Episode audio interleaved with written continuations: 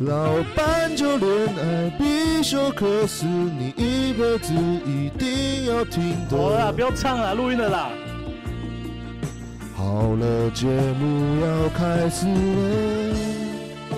OK 啊，今天聊一个深一点的东西啊，多深？依恋效应。哦，Hey man，讲欢迎收听老班就恋爱必修课，我是老周 AK 赵高，赵高啊，赵高啊，厉害了，我老班 A K 浪漫丘吉尔，你要解释一下吗？糟糕，解释一下，刚好我在那个当事人的家里录音嘛。好，不然让当事人解释一下好了 忘记了，我来解释啊，我解释。那天那个可达鸭在他家阳台拍了一只斑鸠啊，然后上传到我们群组上面，然后老揪我、啊、看着斑鸠啊说：“哎、你拍只鸽子干嘛？”我就是说它是鸽子啊，直到后面我还发现它真的是斑鸠。啊，可大家就跟我，说：“我说我那时候说，我说他是斑鸠，然后老然后老刘竟然回我一句，嗯，还蛮像斑鸠的。我说他就是斑鸠，然后反正可达后面又说：“干，我帮你想以后的 AK，你就叫赵高啊，指鹿为马、啊，你这家伙。”所以你知道会发生什么事吗？如果是赵高的话，什么事？你会一直胡言乱语你语，会被我剁头这样子。这么严重是不是？这也是现代，你不要闹，这也是我家。虽然大家都知道菜刀放哪。干好了好了好了，原谅你啊，没事。OK 啊，介绍一下，好，大家好，我是可达鸭 A K A 永和蒙田将军。你真的想被我剁头？啊，先带大家了解一下什么叫做依恋效应。好哎了，依恋效应啊，这个概念是在一九六零年代的末期啊，嘿它是有一位约翰·鲍比的心理学家所提出的。那当初他们做了个实验啊，就是故意将一位十八个月大的婴儿与母亲分离，借此研究啊婴儿与母亲之间的依恋关系，以及他们会发展出怎样的行为模式。嘿，那这项研究啊，后来由他的学生以及其他的研究者啊继续深化。那发现啊，婴儿们啊大致会分为三种依恋模式，嘿，那分别为就是安全、焦虑以及逃避。哎，那后来的研究者更指出啊，依恋行为啊其实不止发生在婴儿身上，那成人的爱情中啊也会发展出类似的运作模式。那例如啊，就是明明已经是大人了，但是跟伴侣讲话还是用娃娃音。哦，哎，哎，宝贝，今天可以带我吃饭饭吧你？不要，你模仿女生，你模仿男生的行不行？哦，你要讲好不好？我不知道，还是你刚刚模仿就是你男生的样子？不是不是不是，你说男生的是不是？男生的依恋型是不是？对对，男男生娃娃音，男生娃娃音。男生娃娃音哦，可以啊，可以啊，可以啊。可是我先说，我平常不会这样，但是我看过哦，但是我看过，好不好？干嘛？宝贝，今天今天可以吃鸟鸟吗？吃你妈鸟了！吃你妈鸟了！今天可以吃鸟鸟吗？很久没有吃鸟鸟了，这可以啊。这可以吗？哎，如果你要求是，撒娇嘛，就是有些女生她是比较不喜欢吃的，那。我们确实会在这个时候，哎、可能想要依恋一下，就是哎、好久好想被吃鸟鸟哦，对对对撒个娇，撒个娇这样子，要我们做什么都可以，对啊，对啊，对啊，对啊，对啊，这样可以吧？可以可以，没问题，这是很正确的示范。跟伴侣说话用娃娃音啊，那在伴侣呃，当当伴侣在身边的时候啊，也会特别有安全感，特别的放松，把伴侣啊当成安全的堡垒，由此出发啊，探索世界。当感到就是痛苦啊、生病、危险，或是受到外界的威胁时啊，伴侣则是一个避风港。回到伴侣身边啊，能重新得到安全感。那成人的依恋呢、也同样会有三种模式，就是安全、焦虑、逃避。没错，那不同的依恋类型会发展出不同的行为模式。没错，那每个人都可能在无意识的情况下，对依恋的关系采取策略以及行动。没错，好啊，那在细聊三项类型的依恋效应之前，我们得先了解一下自己是什么样的依恋类型。嘿，于是，一样，哎，老班来吧，哎，好来，我坑挖好了，没问题，我坑挖好了，来做个心理测验。由于测验时间太长，本段快转带过。好，那老班跟我一样，就是安全型的依恋人格。没错，没错，这次我所找到这个测验啊，是来自就是华人心理治疗基金会的官方网站上的一个心理测验。嘿，没错那，一样啊，我们会将本测验的网址放在我们的粉丝团 FB 上。没错那，有兴趣的听众啊，可以上去测测看，多了解自己，我觉得也不是坏事啊。没错，没错，多了解自己。那首先要知道，我跟老班，我们两个都是安全型的。那可大家不知道，我刚好叫他测，不知道测了没？基本上看起来是安全型的，也没有什么其他的状况啊。因为我们等一下讲下去，这三个状三种类型的分别，你们可能也知道说到底是什么样一个状况。好，嘿，没错，那接下来我们就带大家从远见三组这个网站上的文章来更深入地了解这三种依恋类型的形成脉络，以及感情上会有什么样的表现。没错第一就讲我们刚刚的安全型啊，安全依恋者。那安全依恋者啊，从小的感情需求啊，可能就是会得到父母正确的以及迅速的回应。那这边讲的就就是说，可能我们小时候可能吵着要喝奶奶，啊，吵着要抱抱，哎我要喝奶奶哎对，然后我们爸爸妈妈就过来就知道说，哦，这个孩子要喝奶，赶快给他喝奶，啊哦，这个孩子要抱，我赶快给他抱起来。哎，对对对，就是这样子，会及时的满足我们这方面的需求。嘿，那我们这类型的人、长大以后啊，我们通常会正面的看待自己和他人。那一般来说啊，这类型的人啊，他们会相信，不嘿担心对方提出分手或是自己会遭到抛弃这件事情。嘿，没错，他们很自在的依赖他人，也容许啊他人依赖自己。没错，对，由于啊他们在感情中啊觉得很安全，举凡伴侣的朋友爱管闲事的殷勤啊，或是伴侣独自一人投入耗时的兴趣等等啊，对他们来说都不太不算大威胁啊。嘿，没错，哎对啊，这种我之前我能挂保证啊，真的就像朋友，比如说我跟我女朋友想做自己有兴趣的事情，我确实不会觉得说你一定要陪我啊。对啊，对啊，对啊，我女朋友也是啊，像她最近很爱游泳，对啊，所以她有时候游一两个小时，或者是说骑脚踏车去找朋友，可能好几个小时，她去哪我也不会觉得怎么样。她在宜兰游啊，宜兰泳池没有被禁，没有被禁。没有啊，台北也可以啊，但是哦台北可以啊起来要戴口罩，应该全台湾是一样的吧？哦，应该是啊，对，不要害女朋友。对啊，哦，不要害她，是不是好就是。你从游泳池起来的时候，一定要马上戴口罩。哦哎，游泳池是可以去有啊，的，他有，他有，他有，他有他有，呃 他被踏罚，我是没有问他啦。有有些艺人啊，吃东西没戴口罩就被踏罚了。对啦，确实啦。好，那我们继续看下去。嘿，好，那安全型依恋者啊，通常啊善于注意伴侣的情绪反应啊，那代表说他们有正确的解读伴侣的情绪能力，那并且他们会给予有益的回应。嘿，没错，他们啊通常会忍受某些不安全的行为啊，譬如说就是伴侣的百般索求啊嘿，等等之类的很不人道的要求。不比较不人道，是不是？对啊，我们不至于被吓坏啊。对啊那说到安全型依恋者有什么缺点呢、其实我们有个缺点，我们不一定能体会不安全感的那些人。比较缺乏安全感的人啊。对，我们比较，我们不能体会比较缺乏安全感那些人在想什么。像我们常常节目上也也会聊说，哎、怎么会有这种想法之类的，对对对是吗？对对对，没比较没有办法站在别人的立场去想，哎，对为什么他会这么觉得？很奇怪哎，那种感觉。对，我们真的没办法去想象，就是一些没安全感的人，为什么他们会有这这做出这样的事情。嗯，没错。第二个就是我们刚刚讲的焦虑依恋者，哎、嘿，对，这个就是可能比较少数人会有出现的一个状况。对啊，在座的三位可能应该都不是吧？应该可达测完了吗？哦，提提提，但是可达测完是焦虑型尴尬癌了。好啊，那我先讲讲看焦虑依恋者是怎样。没焦虑依恋者啊，就从小在家、啊，他们的情感需求啊，会令家人不知所措。那父母的回应啊，或许不符合他们的需求，嘿，哎，就或许或者啊，根本就误解他们的想法、啊。嘿，哎，比如说可能小孩子啊喝奶，然后就给他抱抱，哎，想抱抱给他喝奶，哦，哎，对对对，而且啊，就焦虑依恋宝宝啊，独自与陌生人相处的时候，他们会非常痛苦。哎，对，哦就是这类型的宝宝，他们跟一些可能不认识的姑姑啊、阿姨相处，独自相处，他们觉得很难过。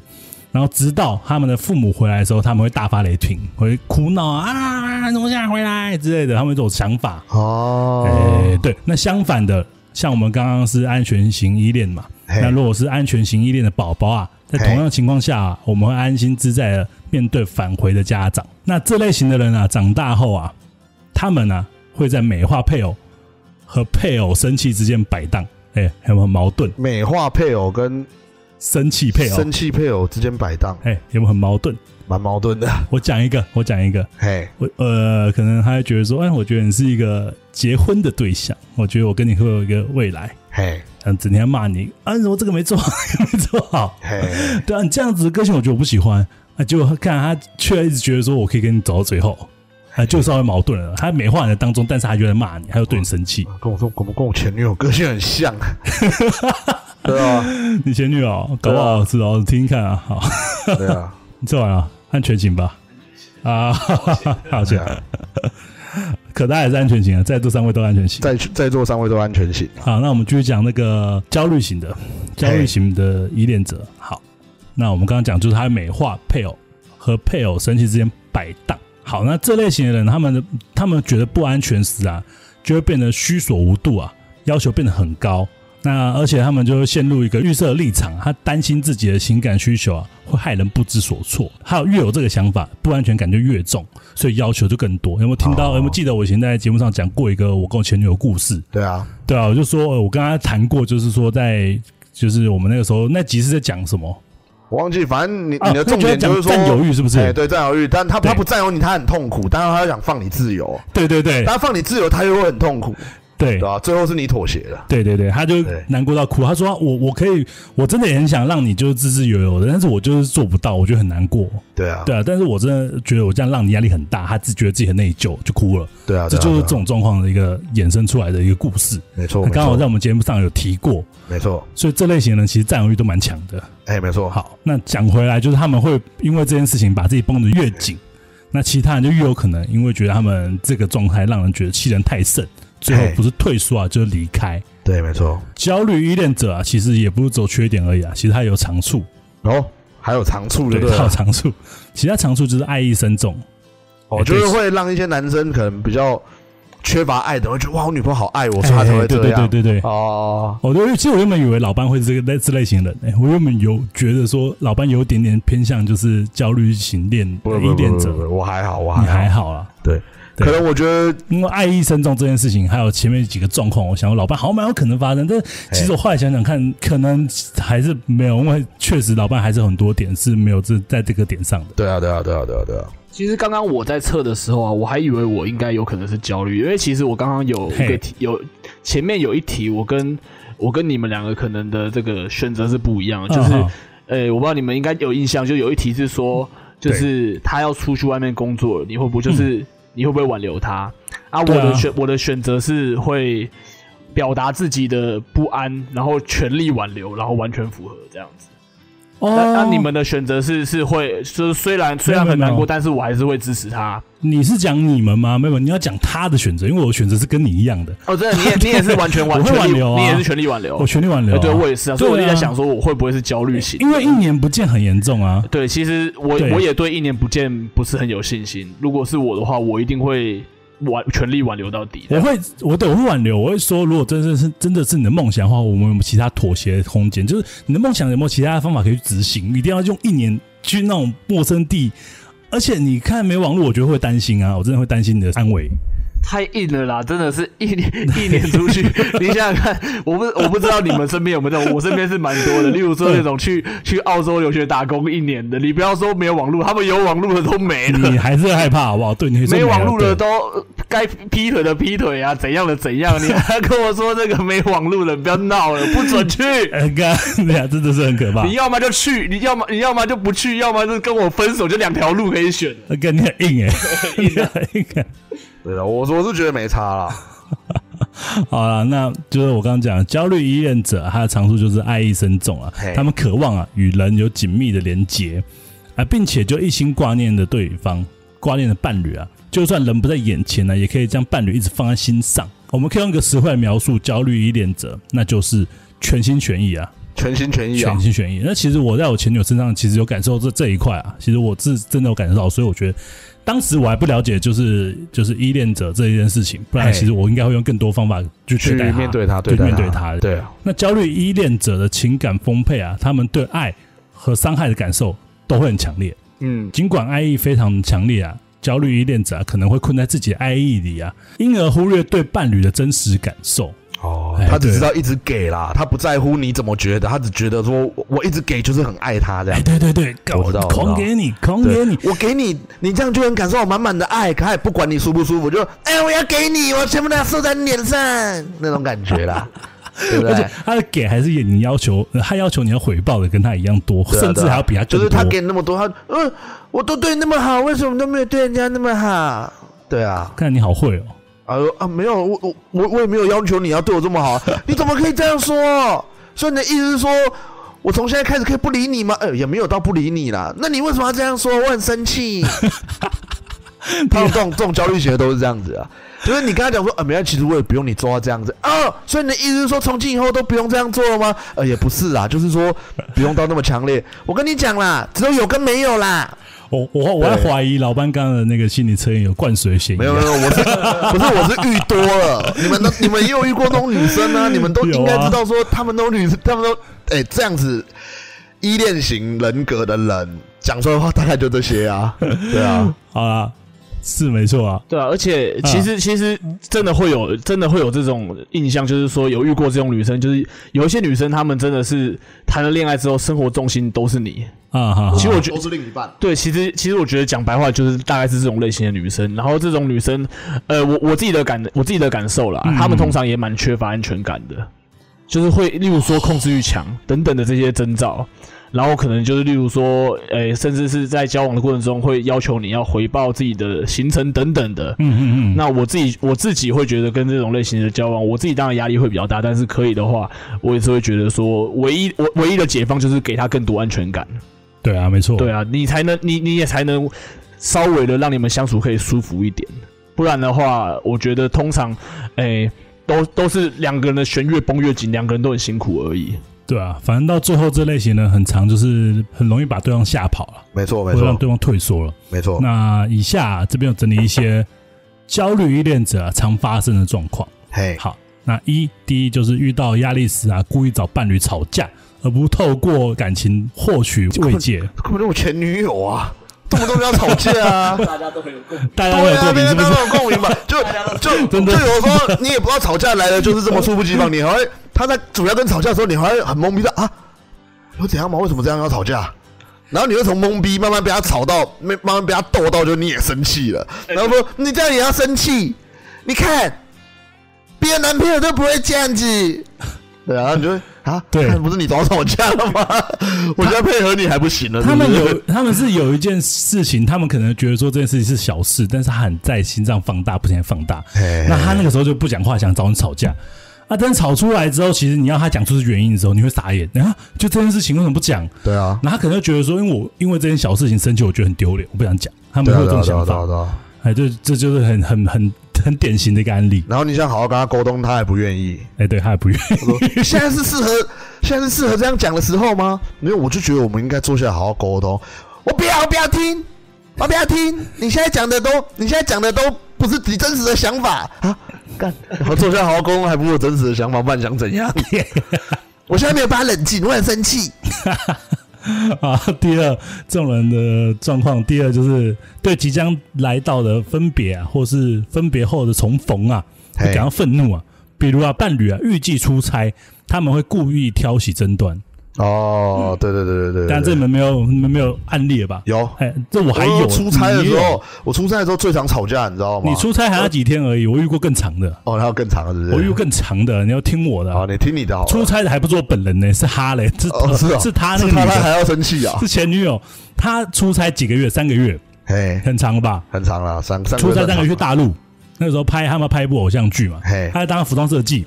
好，那出发前他突然跟我吵架，嘿，他突然跟我狂吵，突然跟吵架，哎，吵说什么？他觉得说，哎，我觉得，我觉得，嗯，你不够在乎啊！我觉得你这样的表现，这三个月一定会跟其他女生跑走。嘿，哎，开始讲这种干话，然后就开始跟你大吵一架。哦，先打针了啦，先打针了啦，对不对？你们看他第二题怎么讲啊？他说对嘿即将来到的分别或是分别后的重逢感到嘿愤怒。为什么？没错，三个月后他回来，我到机场接他，看到我一脸就是臭脸，为什么？他不知道，他就觉得不开心。哈，有他不病啊！知道，那也没人知道，还是觉得说，我就觉得，我就觉得说我回来心情不好啊，看到我哦还心情不好是还，是其实会不会是这样？他脸臭是因为他觉得你这三个月一定有做什么对不起他的事情，他看到你就来气哎，也倒不是吧？哦，不是吗？应该不是啊，哦，了解。反正他们就觉得说，可能我需要的是更多关注吧。啊，就算不管是今天我出差，或是还是你出差，不管谁出差啦，嘿，他可能都觉得说，这在这段时间或者这段时间之前，大家的关注应该更高，还对，不应该是这样子平平淡淡的。啊啊，那如果你那个个时候在看到他的时候，你的表现，宝贝，然后要抱他这样子，哎，我是这样子啊，我是这样子，我是这样子啊他脸还臭，他说干嘛？那他有病啊？我就这么哎、不是不是不是不是不是说他有病，那对啦，那他可能就是焦虑型人格，说让他产生这样的反应啦。其实有时候是家庭给他们，他们不愿意这样啊。对啊对啊对啊对啊不能说有病我我很好奇，他当初他自己是很想去的吗？还是是他自己其实不想去啊，没有公司规定的，对，那我我自己的想法是在于比较是有可能，首先他首先他有点迫于无奈，他本来可能就不想去，对，没错，然后再来一个东西是我因为这个是在我我身边的朋友有遇到的，就是说，呃，我有个朋友他是这个比较是这个工作非常忙碌的类型，哈哈，然后呢，然后他然后他老婆呃，这这这就就是在家顾家啦，对，然后他老婆他们两个互相会有个状况，就是觉得一个都是都都觉得对方过得比较好，哦，你懂我意思吗我懂了。对，会有这种状况。我所以我在想，他他会不会不瞒你说，为什么我不在你身边，你还可以过得这么好？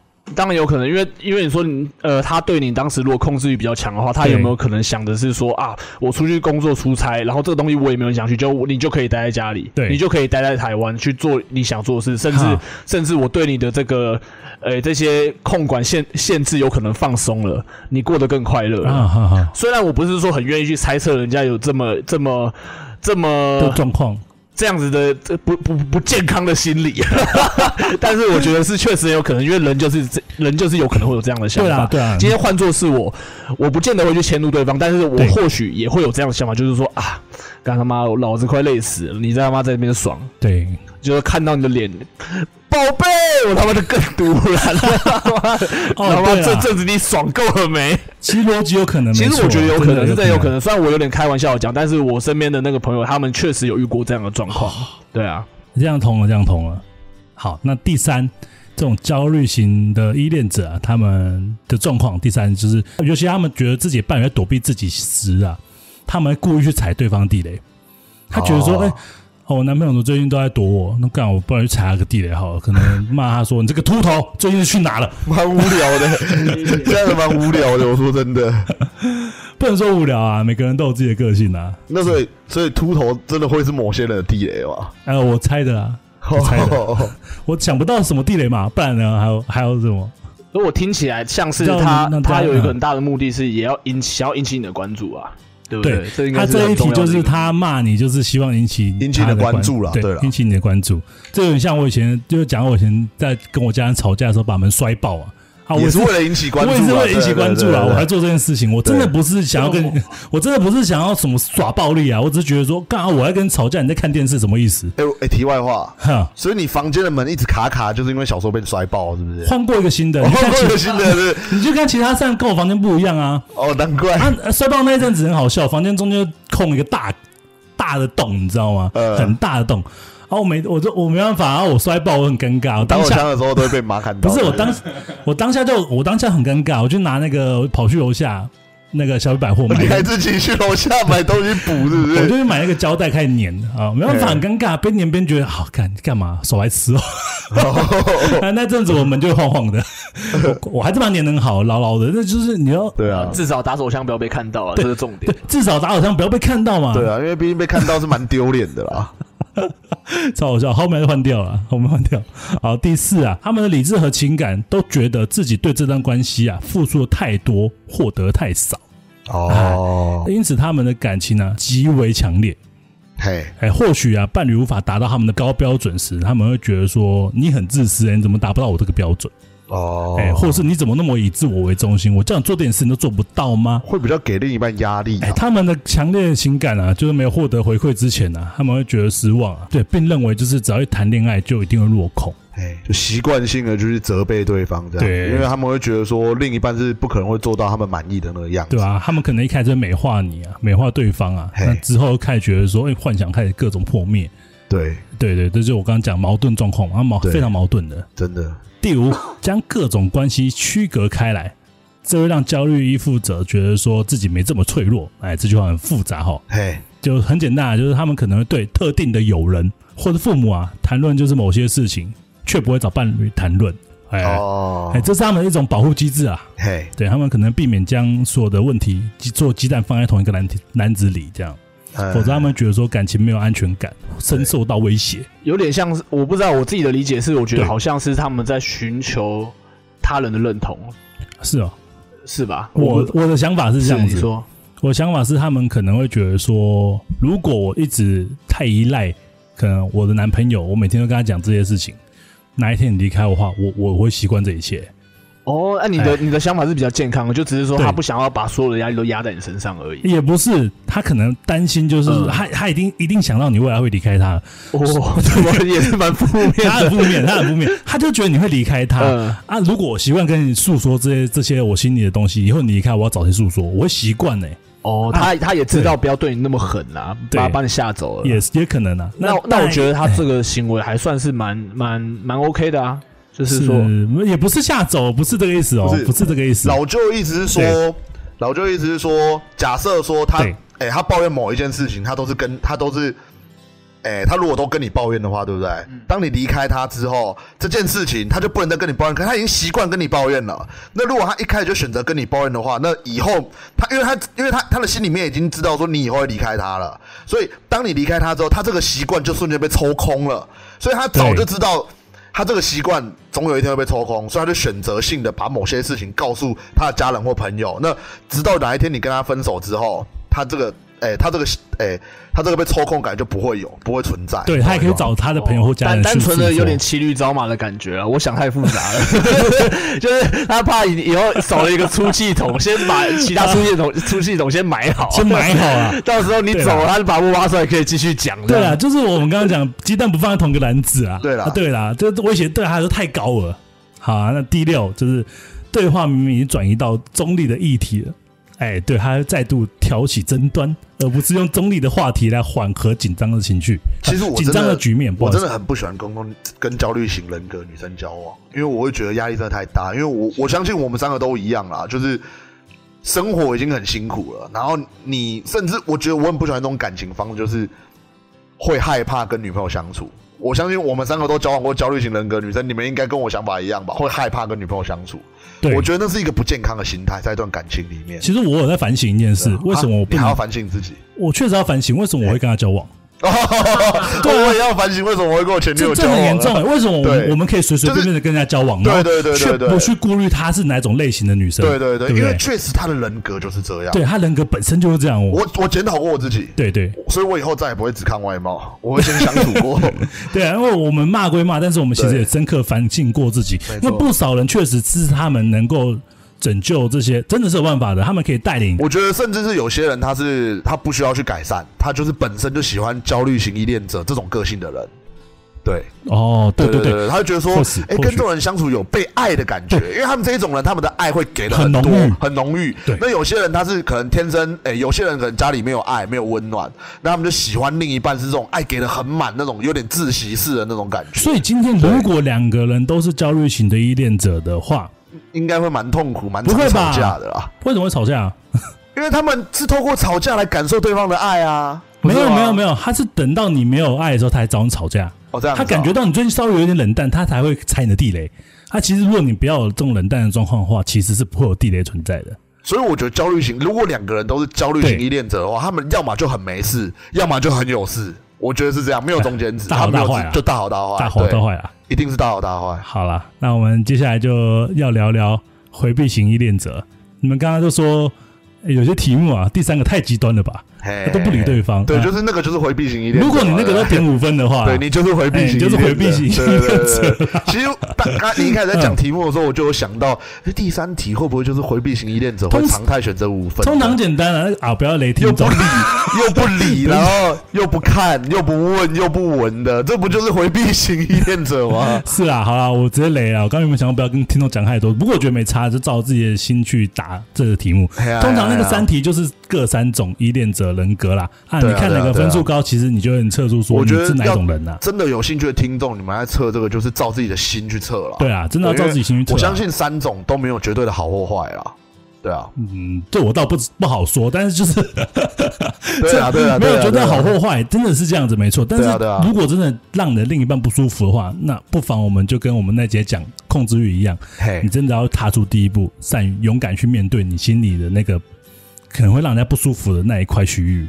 对啊，对啊，对啊。好，那来讲回避型依恋者啊，那这种人啊，在成长过程中啊，尤其在小时候啊，他爸妈可能因为太忙碌，哎、嘿，不常在他旁边，那让他自己可能丢在那边玩啊，玩到不知道什么时候这样，那啊小孩子饿了，小孩子哭闹想要妈妈抱，嘿，爸妈也没有及时给予这个回馈，嗯，我是这种小孩子啊，随便打发的。嗯我跟你讲，为什么我我一开始想的时候，我觉得我也是回避型。对啊，我就想我也是这种小孩、啊。你刚刚跟实验十八个月，嘿，他这样十八个月小孩做，你有想过十八个月前你妈是这样对你的吗？你爸妈会是这样对你？刚出生的十八个月前，，对这个我测这个被丢回家一啊，但是哦，不好意思，我刚刚跟听众补充一件事情，你的照顾者不一定是你的父母。哦，我是哎，我阿公阿妈，你的阿公阿妈是不是这样对你的？哦，不会，我那个主要照顾者，对我阿公每天都会陪着我啊，是？吧？就是你的主要照顾者，其实还是会对你这样子。哦那如果有一种小孩子真的是天生就是一生下来，爸妈就在忙碌，就直接丢到房间，哦啊，我也不理你，我就做我的事情，可能自由业，可能也在家，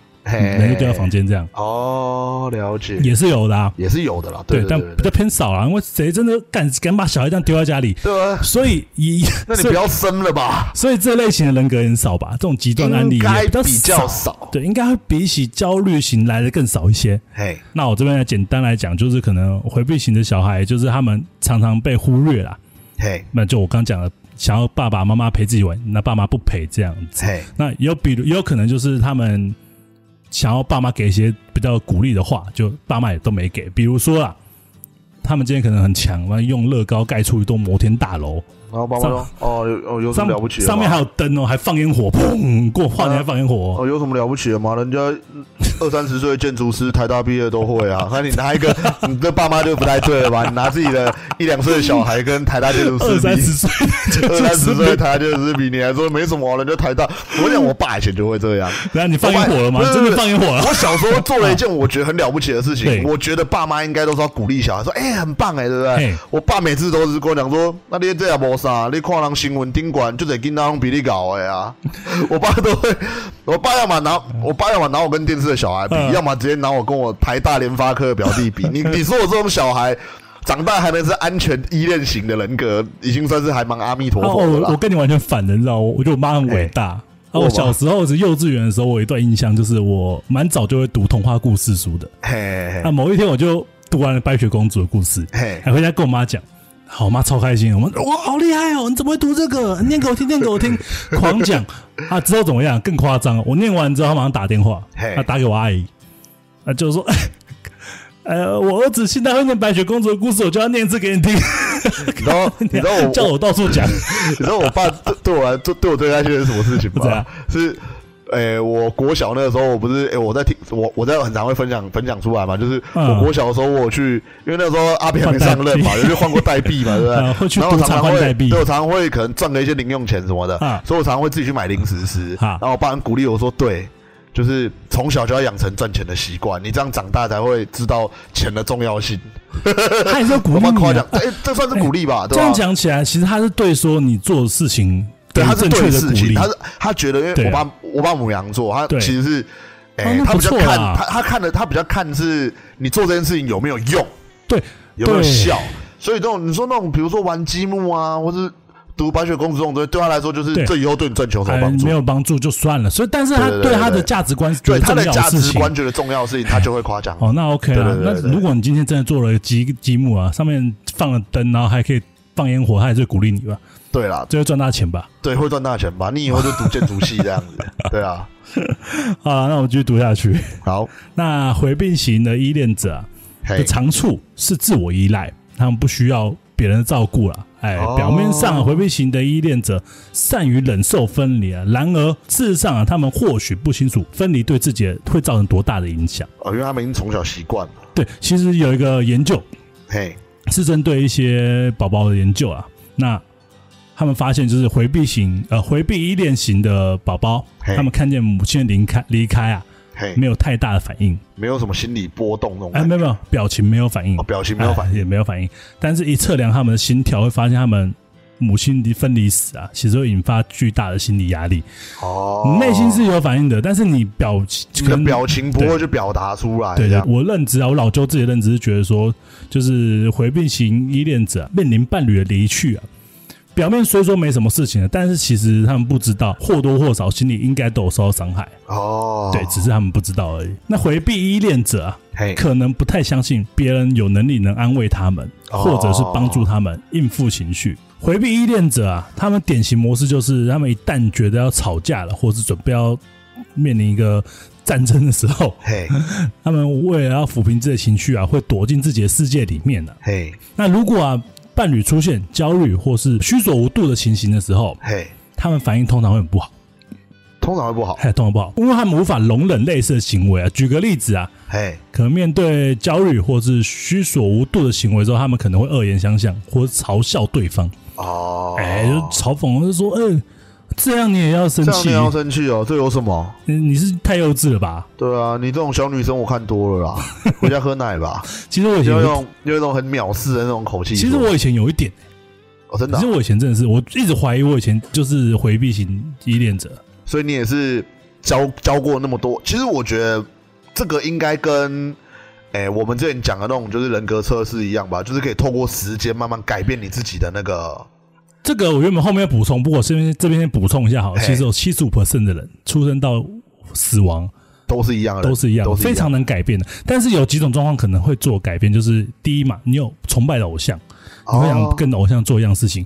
第二，真的是靠过透过恋人。那我当然后面还会就是附上一些可以改变的其他种方法。好那为什么他们会就是用这种对方可能焦虑啊，或是虚所无度的行为，他们会用嘲笑的方式？是为什么呢？因为他们啊觉得受到严重的侵害啊。哦，如果啊，就是有种状况，就双方交往时啊，彼此都是回避型的依恋者啊，嘿，那其实看起来就像是黑暗里的两艘船只啊，互相不相干，对不对，对？不相干，那根本就不像一个关系紧密的团队啊。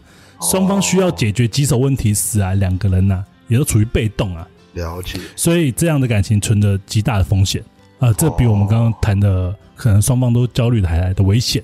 嘿，真真的蛮危险的。这种感觉，这种感情啦，感觉起来好像很陌生，对我的感觉啊，就是很陌生我我都。不知道他们怎么交往的，对对对对他们在怎么怎么在交友软体上面开始第一个话题的。我觉得其实交往是一回事，我对觉得在交往前，人都是会散发出，就是把自己，我觉得就有点像孔雀，在求配，在在求交配的时候，都会把自己最漂亮那那那个样子展现出来。可是交往后又是另外一回事。我觉得不管是什么人格的人，在交往前都会把自己伪装的很棒的那种感觉。我觉得最重要的是什么？最重要是很多，我讲男生比较多，因为我们在男生立场，很多男生他们通常交往的时候很容易一见钟情，觉得这女的漂亮，我就跟她交往，死命的把她追到手根。本就没有去想过对方的个性适不适合你。这件事情那么重要，大家都没去深刻的讨论讨论过这这又或者是自己的个性，对方能不能接受？，对，没错，对没有真的去认识对到对方的内心啊。所以我常常说，从朋友开始做起。真的真的真的，你不从朋友开始做起，你只是想从恋人开始，有机会让你达成，没错。对，你顶顶多可能要到尿尿的地方之后，你们之后的感情也不会多顺遂。对对对，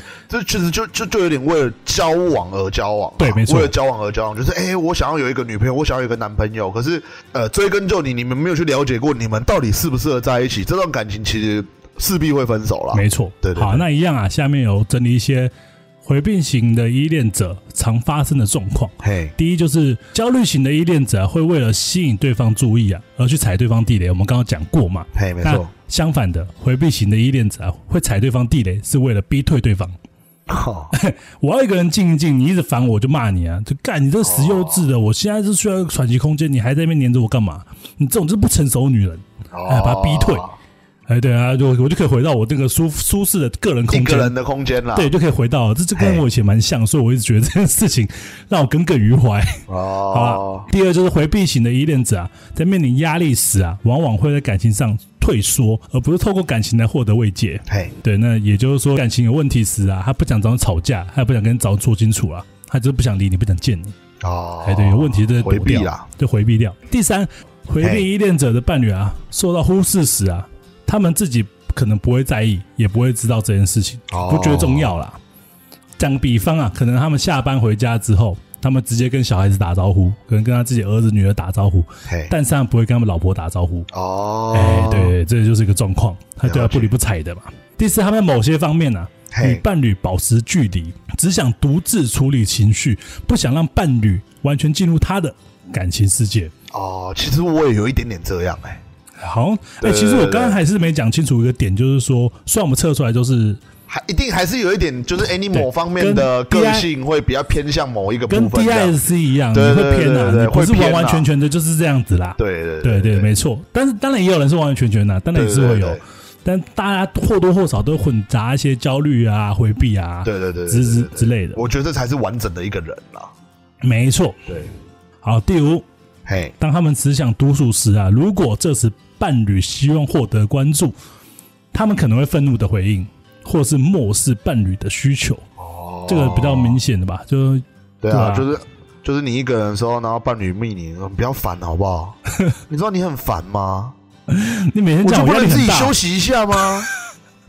你一定要这样，我一下班就打给我吗？有必要吗？你没有其他事情做吗？我没有自己的时间吗？你就没有朋友吗？不要讲到那么难听的这哎，样，更你很懂哎，对啊，一定是这样子啊！我以前也这样子过啊，干你也回避型过。对啊，我也回避过啊。我我我我真的是有想法，就是我跟老班一样有遇过同一个状况，我有讲过一样的就是话，就是真的真的啊就是我的上一任，就是你们应该都见过，嗯嗯没错就是有一个很爱运动的女孩，是的然后。可是我刚才就一直在思考这件事情，因为我不确定我自己到当时到底是不是属于回避型的，但是我确实回避型会做的事情，我基本上就狂做。但是我当时嗯的，我我我会把它认定，不是说不是说我很不想要他靠近我，嗯，但是我比较像是，我觉得啦，我觉得当时的我在在在谈恋爱的时候是比较会有点像是要欲擒故纵。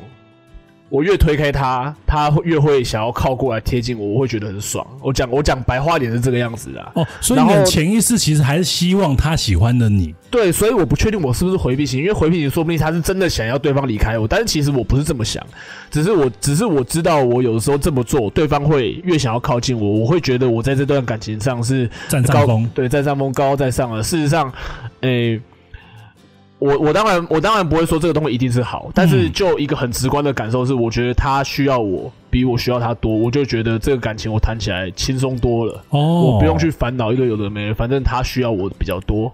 这算是一个战术上的操作。对，是，所以我在想，我我刚才一直没有讲话，是我在思考我是不是这个类型。其实我不确定啊，但是但是确实是，对，我我当时，呃，基本上都是这样子的，所以对啊，所以我跟你们私下有聊过嘛，就是我有时候想到他，我会我有时候觉得对他蛮抱歉的，是，就觉得好像 对他很坏那种感觉。但对啊，大家都是过来人啊，其实大家都怪，都原原来大家都是这样子的，是吧都？有年轻的时候啦，我们都有过啊。可是我不是为了欲擒故纵，我真的觉得很烦呐、好啦，讲了这么多，我们来总结一下三种依恋型的人，是怎么形成的，以及会有怎样的个性。那第一，安全型依恋者啊，这这类的人，从小生活生长环境中啊，爸妈都会及时的给予小孩任何帮助。嘿，那这类型的人在感情上啊，比较能相信别人，也不怕别人依赖。那第二种就是焦虑型依恋者，那这类人呐、啊，从小生长的环境中啊，爸妈时常给予错误的帮助，嘿，还譬如小孩子想吃你就给他玩，小孩子想玩你就给他吃，嘿，这这爸妈应该属于弱智啊。脑残呐！同意啊。没有，其实还有一种状况，就是有时候对他很好，有时候对他爱理不理，这也会影响他哦，就是忽冷忽热这样子、对啊。忽冷忽热，没错。那这类型的人呐、啊，在感情上比较容易缺乏安全感，会使得会常常使得另一半感觉不舒适。啊，第三就是回避型的依恋者，那这类人呐、啊，从小的生长环境中啊，爸妈根本没有什么时间的陪缺乏伴，陪伴啊。对，小孩子要哭就当他哭到累啊，那小孩子无聊就当他无聊到底啊。那这类型呢、这类型的人呢、在感情上比较冷漠，不会有太多的感情流露啊。遇到一些问题都自己默默解决。嘿，哎，但另一半对此有不满的话，有时候还会冷嘲热讽了几句，逼退对方。嘿，哎我就为了让自己有一个一个人的世界这样子。嘿，好、啊，那最后啊，老班就一样，不是只会丢问题啊，不丢解答的媒体。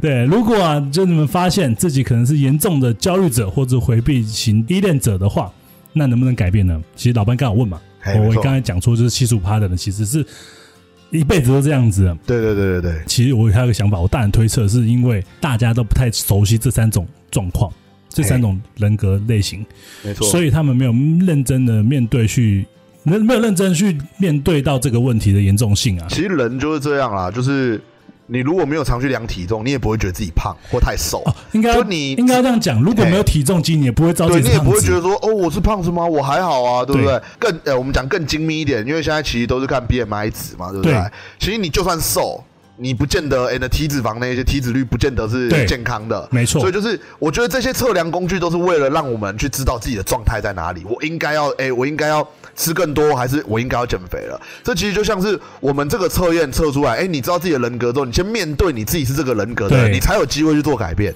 对你一定要知道自己的状况啊，真的一定要知道自己的身体状况，你才能去为这件事情做改变。对对对，你才去制定一个计划去改变自你也。才会知道说这样原来很不好。对可能我们刚刚讲的案例，如果今天 BNI 值过高了，如果嘿要是我们不知道 BNI 值过高是不好的事情的话，我们不会在乎它嘛。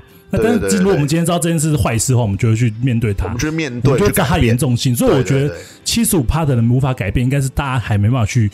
还不知道这个东西对我们这心理会带来那么大严重的后遗症吧？对，没有去意识到，甚至是我觉得是刻意去忽视，会觉得说啊，我从小到大都这样了，我现在这样子啊，没关系啊，要接受的人就来啊，不接受的人去找别人呐、他们会，我觉得啦，就是会。诶、因为他们不知道说这样是对的还是不对的，那甚至是他们没有去认真的去认知到这个问题的严重性，他只会觉得说，哦，我的个性就是这样啊，你你喜欢就来啊，不喜欢就走啊。这样。对对。对，对，好啊，那到底要如何改变呢？嘿。这边我从女人迷这个网站上找到几个方法。女人迷啊，哎，女人迷，第一啊，设法理解你的过去啊，给你过去的经历赋予新的意义，嘿。也不要讲新的意义啊，给意义就好了。嘿，那就是很简单啊，就是用写作的方式啊，将你的过去的经历等等写下来当故事，这会帮助你理解为什么你童年的经历啊会在今天依然发生的影响。嘿，那这个过程可以在咨询师的帮助下完成啊。只有当你啊找到自己的羞耻感、低自尊以及不安全感的根源时啊，你才有可能修复它。就跟我们刚刚讲的一样，哦你，必须要面对到这些问题，你才能去修复它。这也要讲回我以前讲在节目上讲过的一句蝙蝠侠的名言：嘿，哎，你必须要面对恐惧，才能战胜恐惧。对，没错，没错，好，那第二就是找一个安全型的伴侣，和他建立一个长期的恋爱关系。这个人呐、一定要能读懂你的需求，也要能用成熟的方式对待你，不能像我们三个一样。所以，所以，所以，所以他除了要是安全型的依恋者以外，他对还要是一个会读空气的人。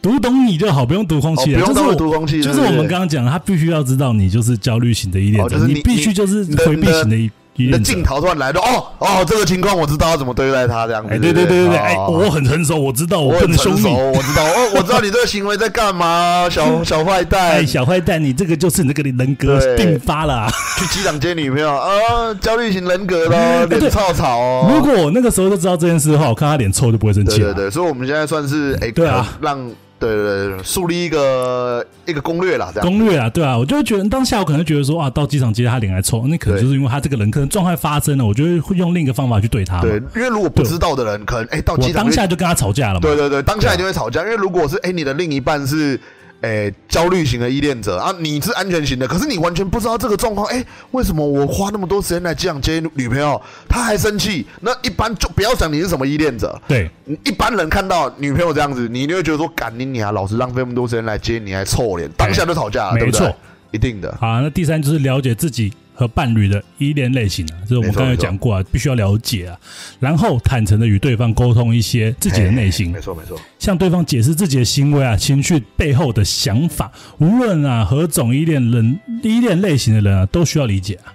嘿，没错，那总结啊，好，其实我们这边老班就还是要呼吁啊，如果啊今天这个心理的状况啊严重的影响到双方的生活啊，嘿，真的啦，还是去找专业的心理医生或咨询师询问会比较好一点。真的真的对啊，我觉得那些资源不是专门给一些心理生病的人使用的啊、对啊对啊对啊。而，是就是任何心理上有状况的人都可以使用的，包括我们三个也有机会也可以去看看嘛。其实我觉得台湾的，诶、应该这么说，我觉得其对。实台湾没有我我自己想象的这么开放，因为像大部分的人都还没有办法去意识到看心理医生这件事情的重要性，他们都会觉得说心理医生是给有忧郁症的人去看的啊，我们这种心理很健康的人去看心理医生干嘛？很多人会因此而感到有羞羞耻感。他会觉得说这种东西是有问题的人去看的，可是我觉得这样的想法是不健康的。对，会逃避对，，你会去逃避，因为我觉得，诶、就算是一个，诶、怎么讲，人生胜利组好了，他其嘿实心里面都一定有一些不健康的地方一。定有。对对对，但是他们都会选择就是压抑。对，我觉得台湾现在，诶、台湾人，诶、普遍啦，都很压抑。对，其实我觉得不管不不不管是任何人啊，其实都有他，就就只是都有他的关而已。他们生活上都有他的困难，有压抑当然是很，当然是，当然是大家都有的状况。只是说，我们大家可以的话，我们当然是鼓励大家要勇敢的去面对这个问题，去克服它，而不是希望可以的话，不要让它积到变成问题啊。这时候有可能不好解决了，只是这样子，我是这么想的。对，但是如果当我们自己解决不了的时候，还是可以去咨询专业的心理医生啦。对，没错。啊，虽然听起来很可怕，但如果有听众是回避型或是焦虑型的依恋者，你哎，发现自己其实没有这么严重的话，那你也可以不用那么担心啊。你只要让你的另一半知道，就是你有这类的状况，大家互相包容，其实也无大碍啊。没错没错，毕竟谁没缺点嘛，对了，而且感情就是谁透过没缺点谁没父母啊？谁没谁还没有个三十年合同？对啊，所以这这就很就没用了。你跟我讲是我讲的，可能观众听不清楚。谁谁没有谁谁不是三十年河东三十年河西？给我怼回去。给我怼回去！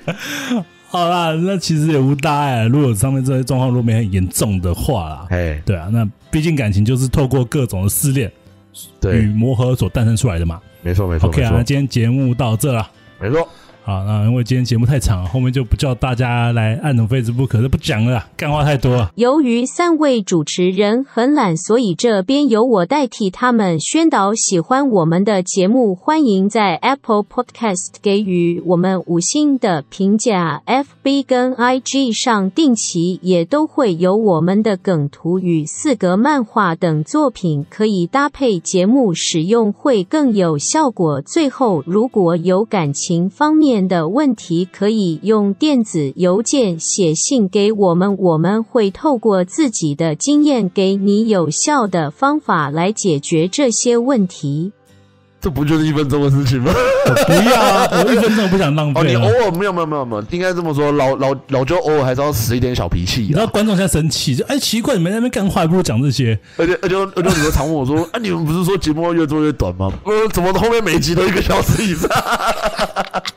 他也是身为一个听众问了一个听众应该会问的问题好啦，那我今天就不讲 email 跟 Facebook 这些事情，我就在这边回馈你女朋友那个答案，好不好？哎，好，哦，我发现就是以前就会想说越做越短，我们很多东西就聊得很浅。嘿，对哎，，但是我现在，就想说，我宁愿嘿，失去听众，我也要把节目做得好。没错没错，就算是可能节目那么长，但是我觉得如果真的让你学到东西，我觉得我会，觉得我做人做比较开心啊。真的真的真的，毕竟我们做这节目本来就是为了开心，对啊，为了对帮助人嘛，帮助人，好伟大。帮助人不寒碜。对啊不寒，碜反正就是这样。我觉得做长也不差，而且透过我们的一些方式，就我们一些，你看我们要做短，我们有时候就不想搞笑，对对对就很严肃。对对对对对，真那的这个节目我觉得无意义啦，就很无聊嘛。我们做我们想做的节目啦，那要不要听随便你啦。对啊，那 也有人呛什么呛？我我到底在呛谁？他有人问有有没有听有没有听众说有没有听众说，呃，你们节目太长了，这样我我我不管，我就要先呛。而且也有人就是可能我跟我讲说，那干嘛不分上下集哎啊？我个人是觉得听感很差，对听感听会不好上集听完之后干，然后下集等一个礼拜我都忘记了。像我们自己看看喜欢看的节目，就最讨厌看上下集，就有点有种被悬在那边的感觉，你知道吗？就哦，干很不爽很。不爽，对，那个其实我相信不只是听众了，我觉得，我觉得我们做节目自己也要有 feel，、不见得只是观众。有时候这东西，你说上下集，我觉得我们主持人也有可能情绪会没有上次这么好，哦，也是有可能。会的，对，是的，绝对绝对绝对，就像赤壁上下集，我就不相信看完上集之后过那么久再看下集，你们有 feel，我是很没 feel 刚啊。好看到你直接就不想看。对没？对没？我没看下上集，我电影院看下集，我在家看 DVD。对不对？对不对？是不是会有上下集？是不是有这种 所以我们顺便也回应上下集的听众，会没 feel 啦。对啊啊，对啊，没错啊因为赤壁下下集之后，我也忘记有下集了。我也是到到到那个卫视电影台我一下档的时候我才看。但是我希望听众不要在什么下面给我五星，然后说《复仇者联盟》三到四，我就看得很有 feel。哎，哎，对，没有，那不是上下集哦，那是是三跟四哦。那是三跟四 啊。对啊，对啊，对啊。不要废话了，今天节目到这了。OK，好，各位晚安啦，好，拜拜拜拜。拜拜。